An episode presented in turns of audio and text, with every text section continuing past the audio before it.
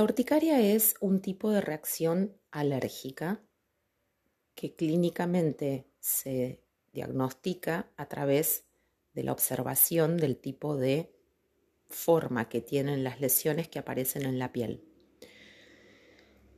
Como en todas las alergias, hay un sistema inmune, una parte del sistema inmune que está reaccionando como defendiéndose de algo que evalúa como nocivo o potencialmente nocivo.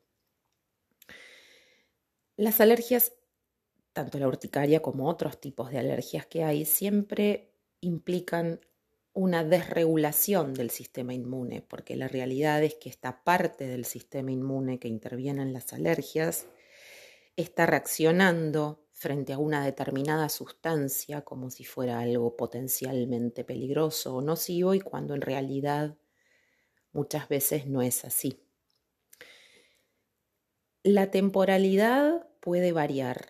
¿Esto qué quiere decir? Hay personas que tal vez tienen una reacción de tipo urticaria frente a determinada cosa que con estudios terminan sabiendo de qué se trata o cuál es, como por ejemplo, no sé, el huevo, por decir un ejemplo, y mantienen esa, digamos, tendencia a reacción alérgica tal vez a lo largo de toda la vida. Pero muchas otras veces sucede que aparece en momentos, por momentos. Es decir, una persona de repente puede manifestar una urticaria frente a algo determinado, que incluso muchas veces no se termina de descubrir qué es, aunque se hacen todas las pruebas serológicas o en piel y demás. Y tal vez después de un tiempo esa urticaria desaparece y la persona no tiene nunca más ni noticias al respecto. Entonces, hay como dos tipos de presentación diferente en cuanto a la duración en el tiempo. Desde el punto de vista de la Ayurveda, la urticaria es un desequilibrio pita.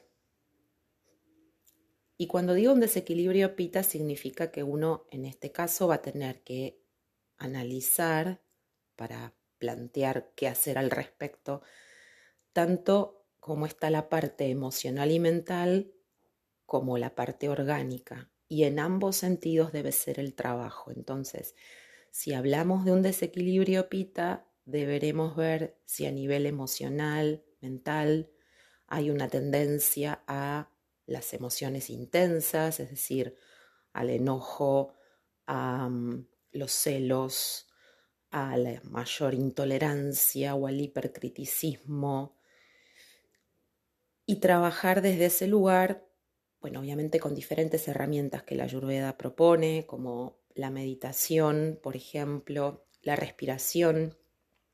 Dentro a su vez de estas uno puede ir como eligiendo las que tal vez benefician o equilibran más a pita, por ejemplo, en la respiración, la práctica de el pranayama enfriante o respiración enfriante que equilibra pita o desde la meditación, si bien por supuesto que toda práctica de meditación va a ser beneficiosa, pero por ejemplo todo lo que tenga que ver con visualizaciones es, es una modalidad con la cual pita se conecta mucho.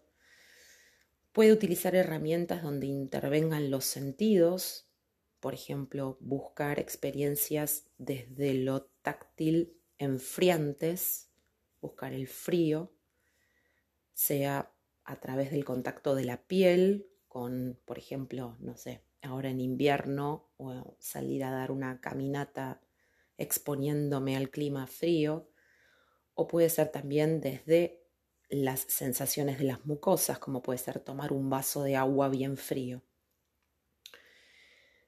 Y también, por supuesto, después buscar en profundidad desde lo mental y lo emocional, qué cosas, qué disparadores puedo estar teniendo para ese desequilibrio pita. Y en lo orgánico, eh, en la alimentación, bueno, obviamente siempre plantear eh, una mayor, digamos, em, mayor detalle o, ser más estricto en lo que es la alimentación equilibrante para pita en este caso.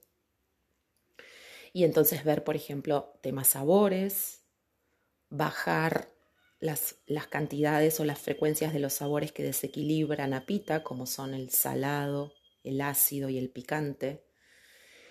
Tener una alimentación saciante pero liviana, em, con alimentos en temperaturas no demasiado, o preparaciones en temperaturas no demasiado calientes, sino más bien frescas.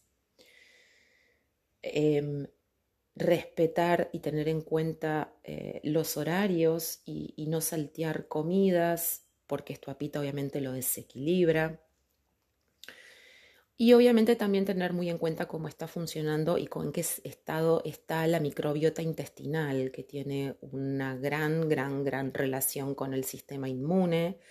Y entonces, obviamente, em, a través de diferentes alimentos o diferentes opciones, fomentar una microbiota saludable, porque esto también puede jugar un papel y juega un papel importante en la aparición de la urticaria en particular y de las alergias en general. Em, obviamente siempre, como ya les he dicho otras veces, el desequilibrio, en, en este caso la urticaria, el desequilibrio pita va a ser más frecuente que ocurra en una persona en la cual pita sea él o uno de los doyas predominantes. No significa que alguien con, que no tenga, digamos, a pita como su o uno de sus doyas predominantes no pueda experimentar una urticaria, pero esto va a ser mucho menos frecuente. Entonces, em, es importante tener en cuenta esto que les decía antes, que cuando uno plantea un trabajo frente a un desequilibrio, en este caso pita, que es del que estoy hablando, el enfoque y el trabajo tiene que ser tanto desde lo orgánico como también desde lo mental y lo emocional, porque todo funciona como una unidad. Y también, para cerrar, obviamente existe fitoterapia, obviamente uno puede usar especias eh, que sean beneficiosas y equilibrantes de pita, como son especias refrescantes, eh, por ejemplo, eh, bueno, especias y también hierbas, ¿no? Como la menta, o puede usar, por ejemplo, coriandro, hinojo. Em, también se pueden usar eh, desde la aromaterapia aromas que sean dulces, pero a su vez refrescantes. Las opciones, como ven, son varias. Obviamente es algo que uno va proponiendo en forma gradual y pausada, porque no se puede hacer todo junto. Pero siempre, digamos, el, hilo conductor va a ser ese, ¿no? Hacer un trabajo que incluya acciones que equilibren a Pita. Espero que te haya parecido interesante y útil y te mando un gran abrazo.